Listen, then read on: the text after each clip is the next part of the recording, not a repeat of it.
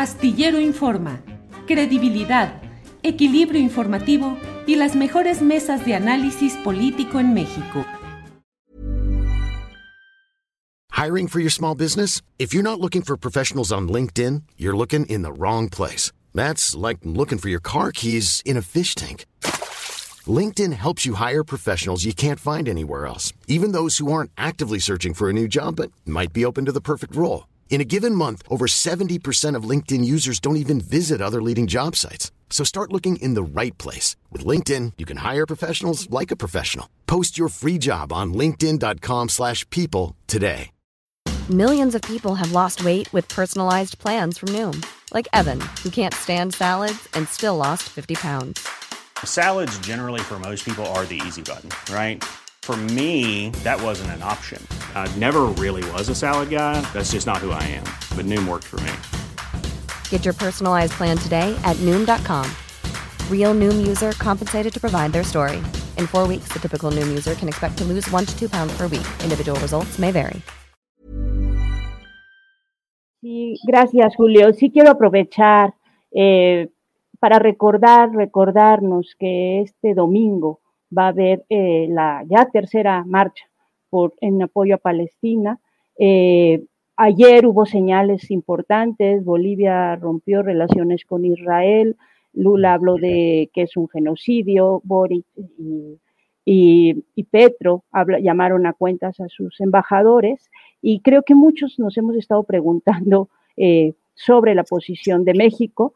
México eh, que hace, cuando empezó esto, cuando el, 7 de octubre, cuando, en esa primera semana, eh, y que veíamos, por ejemplo, las posiciones de Petro muy insistentemente, yo con algunas personas platicaba que la, la posición de México era difícil porque estábamos, acabábamos de enterarnos de lo de Roemer y también pues las negociaciones que hay con el tema de Tomás Herón, entonces que podían no estar en una posición tan fácil de tener eh, posiciones más más, duras, pero con la evolución que ha tenido esto y lo que hemos visto en las últimas semanas, estos últimos días en Israel, bueno, todos, bueno, no sé, yo lo he estado siguiendo muchísimo, lo que hemos visto en estos últimos días ya con la incursión en, tierra, en Gaza, el ataque, el bombardeo sobre un centro de refugiados, sí creo que los gobiernos tienen que hacer ya algo, pronunciamientos mucho más fuertes, acciones mucho más fuertes, lo debían haber hecho hace ya un par de semanas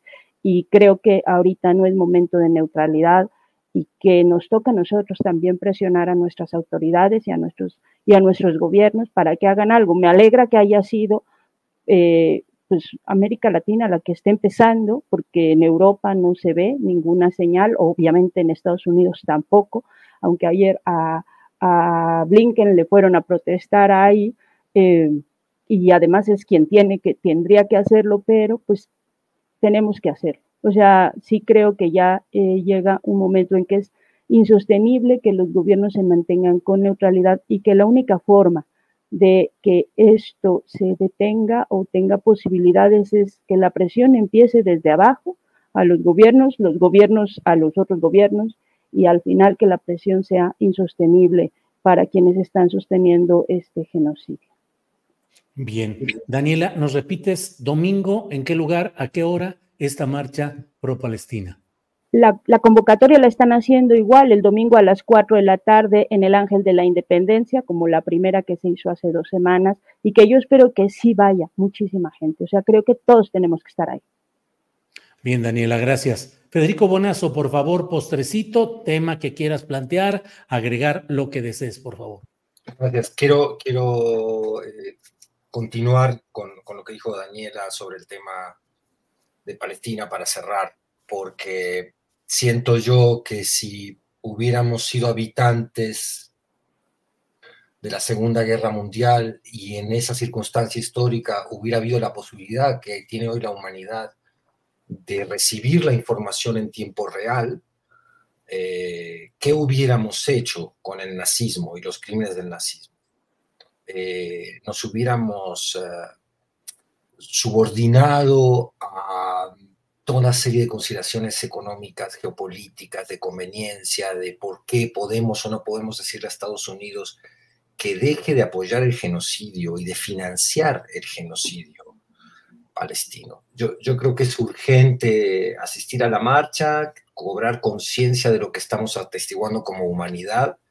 Si, un, si una tragedia, si un crimen de esta magnitud deja ya de conmovernos y hay otras cosas a las que le damos muchísima más importancia, creo que ahí, no sé, ganó un proyecto de indiferencia con el que yo no puedo estar de acuerdo. ayer eh, renuncia Volker, Volker Tork, que es el alto comisionado de las Naciones eh, Unidas para Derechos Humanos, perdón, eh, en una carta brutal que ha pasado desapercibida a la prensa.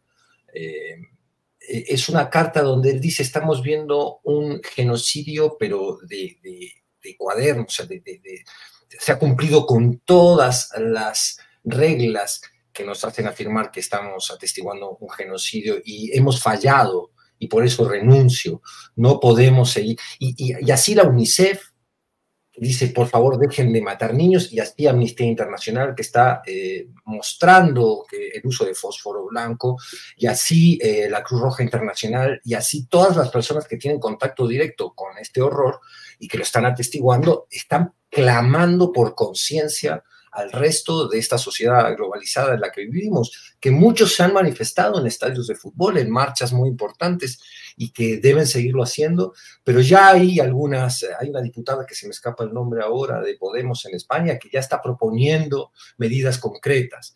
Eh, primero retirar embajadores, después sanciones económicas a Israel, después la rotura de, de, relaciones si fuera necesario. Y hay otras manifestaciones muy importantes eh, en, por ejemplo, en Estados Unidos, una de las fábricas de armamento que, manda, que, fabrica los, los misiles eh, eh, que usa Israel. En fin, yo creo que si no se mueve la sociedad global, vamos a seguir atestiguando todos los días un horror inconmensurable, estas caras de las niñitas, de los niños palestinos, que en sus ojos tú ves el asombro de quien no entiende lo que le está sucediendo y por qué le está sucediendo.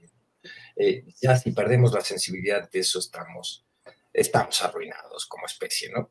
Entonces hay que ir el domingo a la marcha, creo yo, sin duda. Bien, Federico, gracias. Arturo Cano, por favor, postrecito.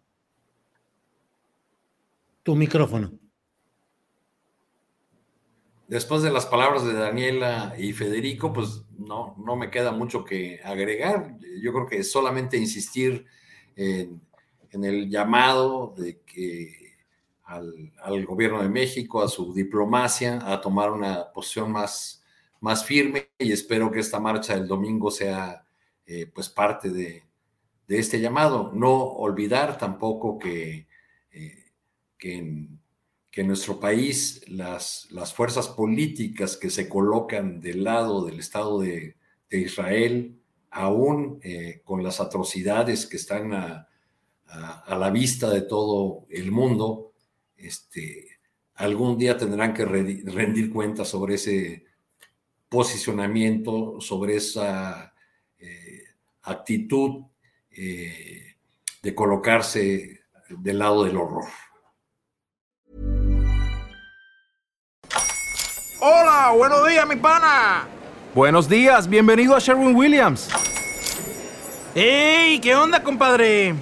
¿Qué onda? Ya tengo lista la pintura que ordenaste en el ProPlus app. Con más de 6.000 representantes en nuestras tiendas listos para atenderte en tu idioma y beneficios para contratistas que encontrarás en aliadopro.com. En Sherwin Williams somos el aliado del PRO.